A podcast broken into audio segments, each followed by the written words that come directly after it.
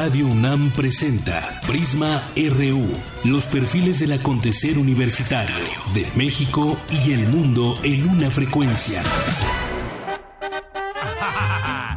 Chava, chive, chive, ya lo sabes.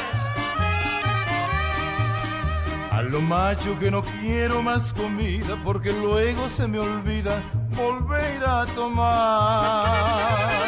Le prometo, señor Don José, palambre la chen, chevecha nomás. La parranda que tuve iba noche, que de cheve hubo derroche, pa' mi cholo nada más. Y a ver, no me emborraché, no más por la chen, chevecha nomás.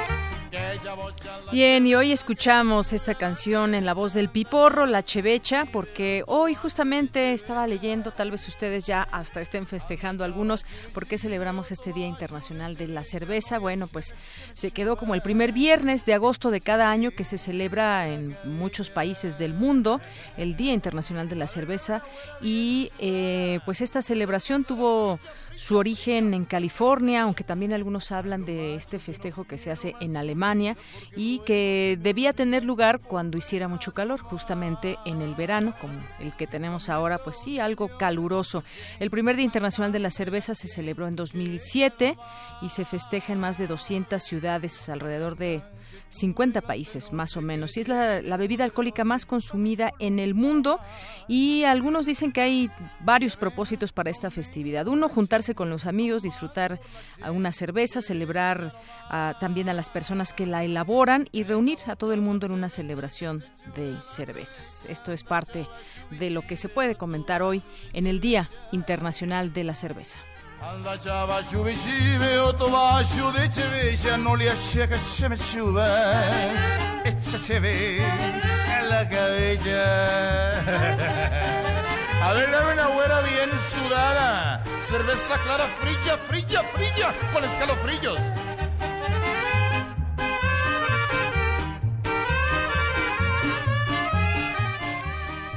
Así empezamos hoy Prisma RU. Muchas gracias por sintonizarnos. Soy de Yanira Morán y lo invito a que se quede con nosotros de aquí a las 3 de la tarde, donde tendremos varias cosas. Pero bueno, antes sírvase también el momento para felicitar a los compañeros de Primer Movimiento que hoy cumplieron tres años de aniversario y tuvieron un gran festejo esta mañana. Tal vez ustedes asistieron a este evento y bueno, pues desde aquí también de parte de todo el equipo, muchas felicidades. Y bueno, les decía que hoy vamos a tener varias cosas. Entre otras, hablemos del, del nuevo modelo educativo, este que se está todavía no implementando, pero sí que se ha anunciado con bombo y platillo y en donde tiene cambios que han hecho la revolución en la educación y muchas otras cosas. Vamos a platicar al respecto de este tema con el doctor Ángel Díaz Barriga, que es conocedor de estos temas de la educación, de pedagogía y tiene una formación que le permite y que ya además analizó él este nuevo modelo educativo y nos permitirá platicar con él a manera de análisis. También estaremos comentando sobre esta marcha que hubo de la coordinadora morelense de Movimientos Ciudadanos que vinieron desde Morelos hasta la Ciudad de México. Su única petición es que se ponga atención en el tema de la violencia en el estado de Morelos ahí con Graco Ramírez, que pues parece ser que en su contra hay muchas agrupaciones. Él ha seguido eh, también de manera mediática y trabajando diciendo que todo está, bueno, si no todo está resuelto, que sí han bajado los índices de, delitos allá en la entidad. También tendremos, como todos los días, información universitaria, que ya también les tendremos algunos temas. Hablaremos de la depresión, de los cocodrilos, entre otras cosas también. Hoy es viernes de Cantera RU con mis compañeros Virginia Sánchez y Antonio Quijano. También tendremos Melomanía RU con Dulce Wet más adelante, así que quédese con nosotros. Por lo pronto nos vamos a nuestro resumen informativo. Portada RU.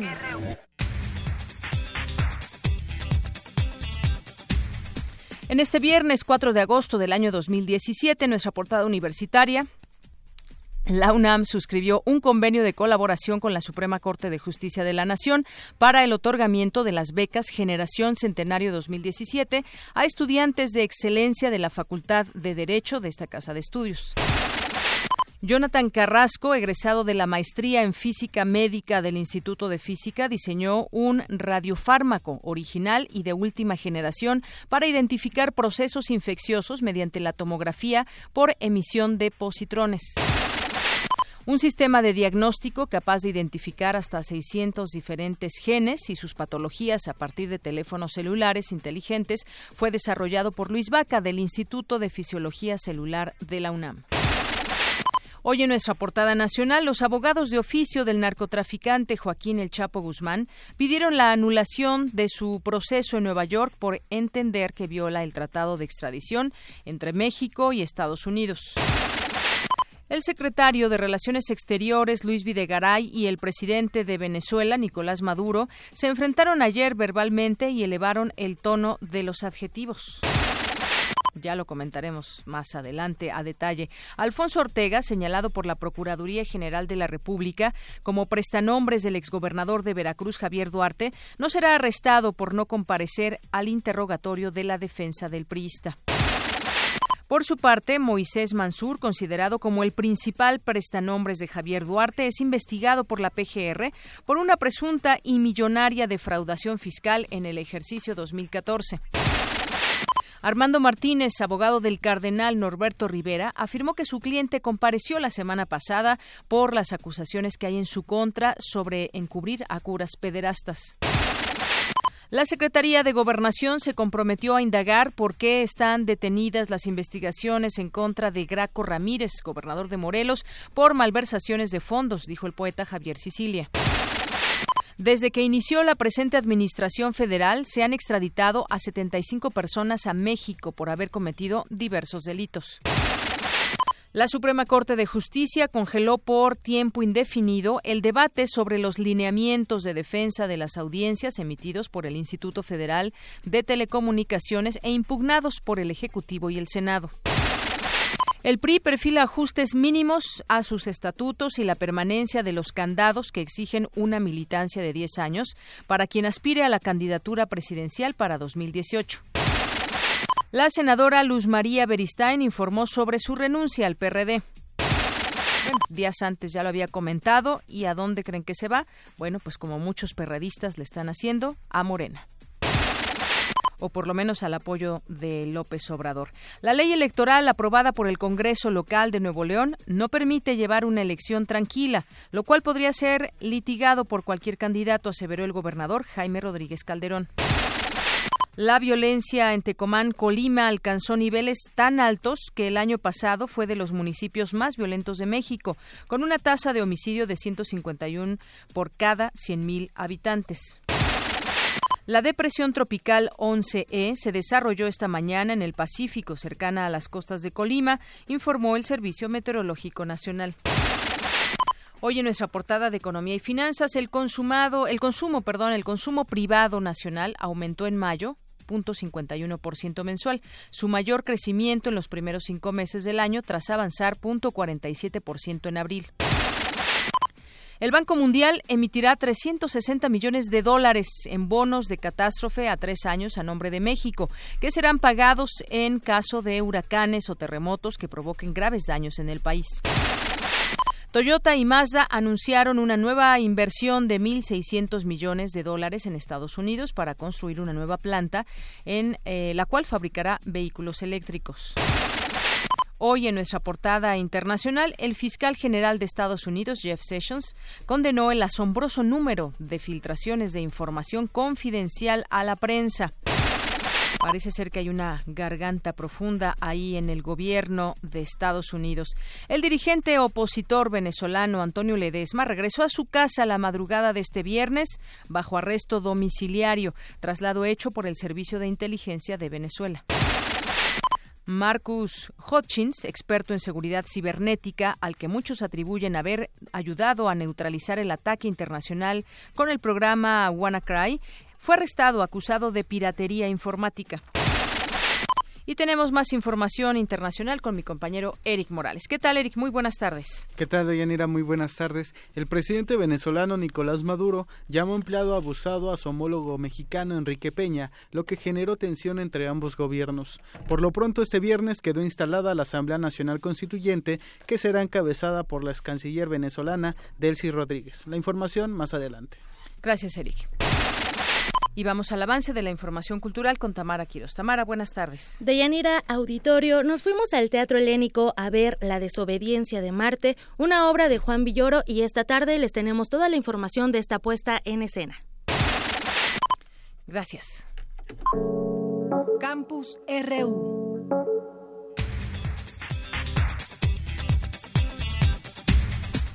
Es la una de la tarde con 15 minutos. Gracias por acompañarnos y entramos a nuestro campus universitario de este día. Un padecimiento al que hay que poner mucha atención debido a su preocupante incremento en la población es la depresión. Ya hemos hablado en otras ocasiones de la depresión, lo que provoca y muchas de sus características, pero también el ausentismo laboral. Cuéntanos, Jorge. Buenas tardes.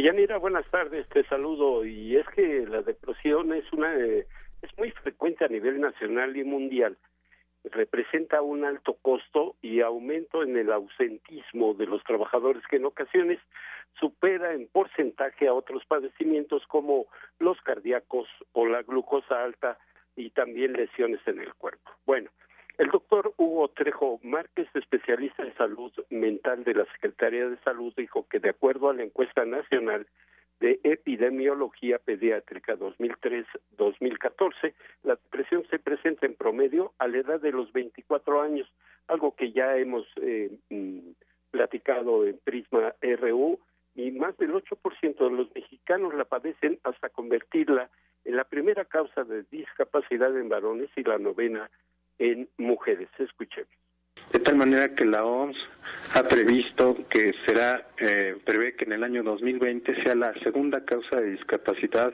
a nivel mundial, tan solo después de las patologías cardiovasculares.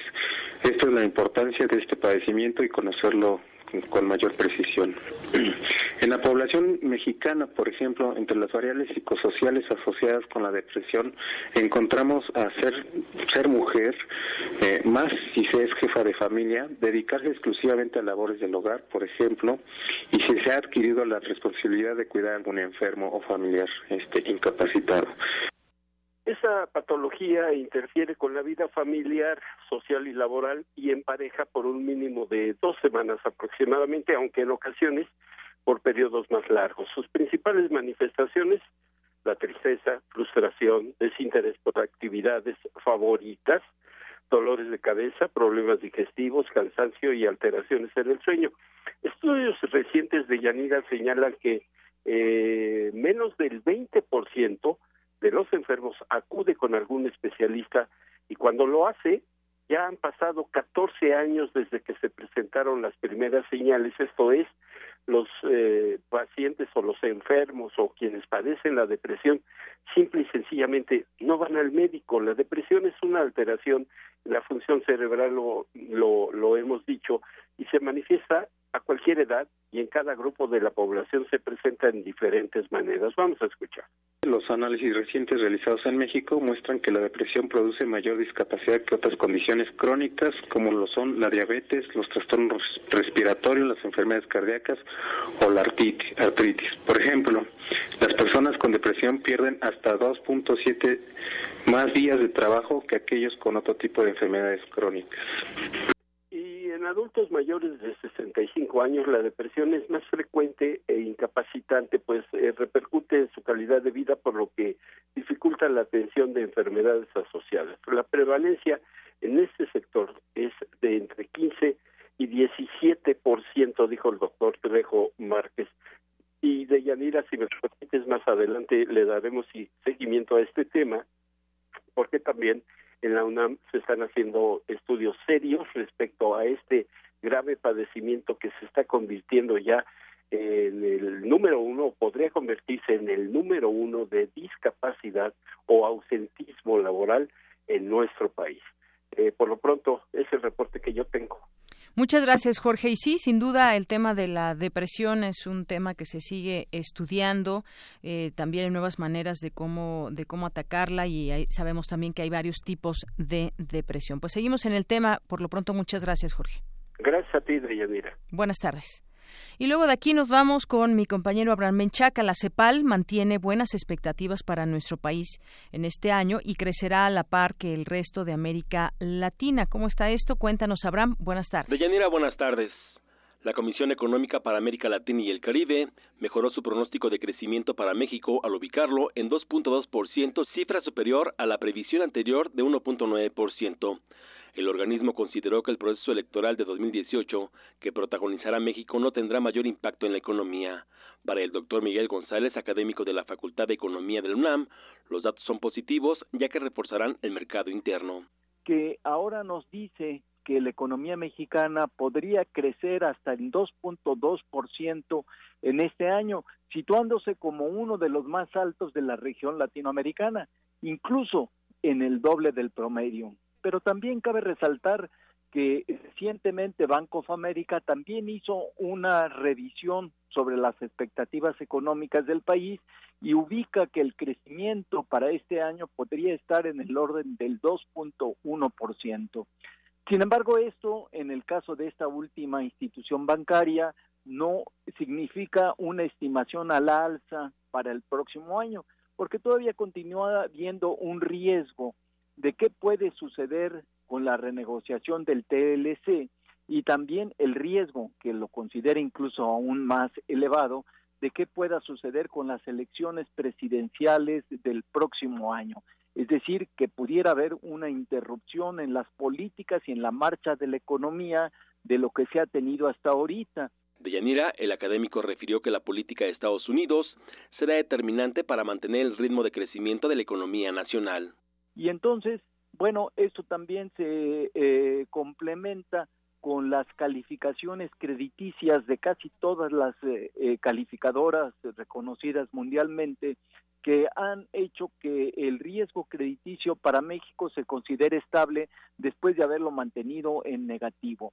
Esto, por supuesto, significa un menor costo financiero no solo para el gobierno mexicano, sino también para las empresas mexicanas pues estos son buenas noticias y habría que ver si se pueden mantener para el próximo año dependiendo de los riesgos que se tienen, es decir, de cómo continuará la política norteamericana que hasta ahora, a pesar de que ha sido pues no muy favorable para el país, en la medida en que sigue amenazando a los migrantes y sobre todo las remesas, pues lo que ha hecho es de que aumenten las remesas hacia el país. En el mes de junio fue el más elevado en los últimos meses y esto ha hecho que se refuerce el mercado interno y es uno de los factores por lo que la economía mexicana, gracias al mercado interno, que ha venido creciendo más de lo esperado.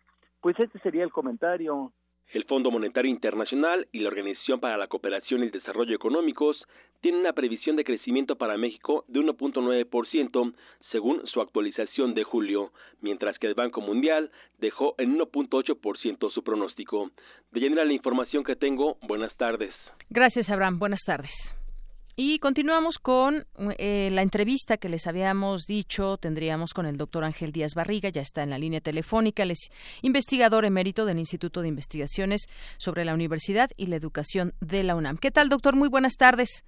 Buenas tardes, Deyanira. Un saludo a ti y a tu auditorio. Gracias. Eh, doctor, eh, pues se presenta ya el nuevo modelo educativo y hay varios pues varias formas en que podemos analizar este este nuevo modelo educativo, cómo lo vemos ya en las aulas, cómo se va a implantar. Pero antes, usted tiene algunas algunas eh, pues críticas que hacer a esto, porque de pronto se presenta como pues un modelo completamente revolucionario. Se ha puesto también énfasis en el tema de la memorización, que ya no se debe memorizar, sino comprender. Sin embargo, también no hay que perder de vista que la memorización también sigue jugando pues una parte importante y usted nos, nos dirá también por qué. De entrada, ¿cómo ve este nuevo modelo? Mira, eso es un documento muy complejo. Sí. Eh, yo le diría al auditorio, el documento aprendizaje es clave, que tiene los programas de preescolar, primaria y secundaria, tiene eh, 670 y tantas páginas. Eh, un documento que no va a poder manejar un maestro fácilmente. O ni siquiera lo va a leer. El problema no es que lo lea, el problema es que si es un profesor de quinto de primaria, el perfil de egreso va a estar en la página 13, por decirte algo. Pero este el programa de español va a estar en la página 152. Pero el programa de eh, matemáticas va a estar hasta la página 312. Entonces, para un profesor va a ser un problemón manejar esto, eh, porque lo que está pensado es como eh, decir, a ver, vean cómo fuimos eh, desglosando los aprendizajes grado por grado. Entonces, para los expertos está bonito, aunque es difícil de analizar, pero para los docentes no está nada funcional el documento que hicieron. Y eso es lo primero que tendríamos que decir. Muy bien. Es un modelo muy idealista o muy idealizado. A ver, ¿qué quiero decir? Eh, dice que se van a lograr aprendizajes en términos de que el estudiante en español pueda comunicarse de manera fluida en español, pueda hacer lecturas, pueda hacer análisis de textos, etcétera, pero además que se pueda comunicar en inglés de manera fluida. Pero en la escuela primaria solamente le dan cinco horas de clase a la semana al español y en la escuela secundaria solamente siete horas y media de clase al español. Ahora, si usted trabaja en una escuela indígena, en esas cinco horas va a tener que enseñar español y además lengua indígena. Entonces, este, ahí hay un idealismo total de que yo pienso que de entrada enseñar español en primaria cuya meta tendría que ser mucho más sencilla que con lo que nos plantea el modelo, que tendría que ser, por ejemplo, que puedan hacer lectura de comprensión, que puedan hacer lectura en voz alta, que puedan hacer síntesis o un mapa mental de una lectura, que puedan hacer un análisis, desprender elementos analíticos de la lectura. Y yo creo que muchas personas nos quedaríamos con que en la lectura se lograra eso y en la escritura una capacidad de redacción.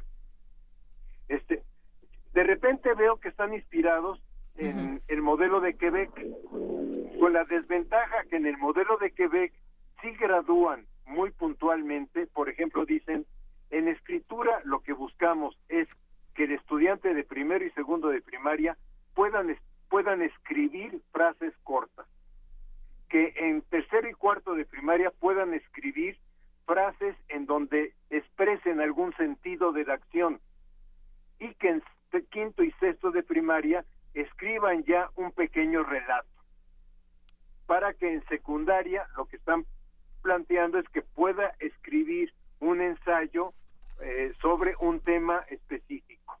O sea, yo pienso que es mucho más claro decírselo así al profesor que la manera como lo están dosificando en el caso mexicano.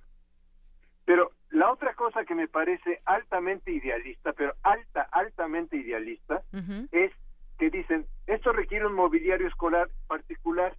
Si yo me pongo a leer lo que dice el, el, el documento de mobiliario escolar, por ejemplo, dice que todas las aulas deben de tener este eh, mesas de trabajo, sí. en mesas móviles para acomodar a los alumnos de la forma que el profesor considere que las aulas deben de tener biblioteca de aula, pero que la escuela debe de tener un de medios y además la biblioteca debe tener un área de uso digital para acceso a información digital. Este, pues a mí que me que me digan qué escuela primaria pública tiene esas condiciones si me están hablando de algunas escuelas privadas, yo diría sí, algunas escuelas privadas, por cierto, muy pocas, lograrían tener una condición muy cercana a esto. Pero, ¿qué inversión requiere el Estado mexicano para hacer esto? Sin embargo, están esperando que para el 2031 ya egrese la primera generación formada en este modelo educativo. Así es. Entonces, ¿cómo decirlo? Piensan que puede haber un cambio como, como arte de magia o como decir, todo lo pasado se suspende y a partir de ahora empezamos con una nueva educación que no es tanto, porque ahí sí debo reconocer que por lo menos eh, cuidaron de decir en cada programa de, de, las diversas materias, aunque ya no les llaman materias, sino campos formativos, pero en cada programa lo que dicen es recuperamos de los programas anteriores estos temas y ahora enfatizamos en estos. Me parece que por lo menos ya en esto tuvieron la, el acierto de decir no estamos inventando el hilo negro. No tanto en la parte pedagógica y en la parte didáctica. En la parte pedagógica, en realidad, se dedican a decir que el, que el alumno aprende a través de lo que hace. Yo se los firmo. Eh, en la parte didáctica y la pedagógica dicen no a la memorización. Sí yo pienso que hay cosas en, en la vida que uno tiene que tener de memoria. Por ejemplo, un alumno de primaria que no sabe las tablas de multiplicar nunca podrá operar procesos de división, nunca podrá realizar operaciones este, de quebrados, etcétera. Un estudiante de química que no domina la, la tabla periódica, los elementos la tabla químicos. periódica, difícilmente va a poder hacer operaciones químicas. Entonces, la crítica a la memorización per se no necesariamente es adecuada. Hay una crítica a que el profesor dé la clase tradicional. Y dicen, trabajemos en el modelo de aula invertida, donde el estudiante con tecnologías vaya aprendiendo en el mundo que le rodea y después llegue a la escuela a analizar esto que va aprendiendo. Me parece bonito, pero este eso significaría no solamente que, que en los salones de clase haya tecnologías, no solamente que formemos a los maestros para usar tecnologías, sino que además en las escuelas, en las casas haya el acceso tecnológico y haya un padre, una madre de familia o un adulto que oriente al niño en términos de decirle, mira, ve la diferencia entre esta información y esta otra información y el porqué de la diferencia. O sea, hay en internet hay información muy buena, pero hay información muy mala. Entonces, el niño tiene que empezar a construir un criterio para decir eh, esta información, ¿por qué la considero que puede ser parte de mi aprendizaje?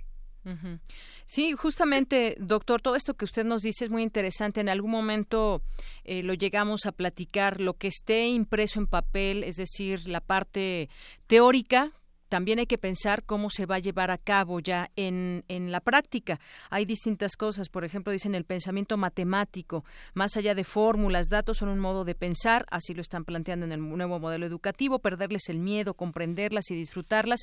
¿Cómo se le va a hacer ya en el aula con el maestro que, pues, ante este nuevo modelo educativo de más de 600 páginas y demás, es decir, eh, va a ser todo un proceso cómo llegue a las escuelas este nuevo modelo educativo y, y tal vez podríamos pensar en un futuro. También se habla de, de las clases de inglés y del aprendizaje de este idioma a lo largo de la formación básica. Son cosas que ya iremos, pues el tiempo nos dará o no la razón, pues este modelo que se presenta muy de manera muy amplia y de manera eh, pues muy específica para pues cómo avanzar en el modelo educativo del país. Mira, y hay una cosa que me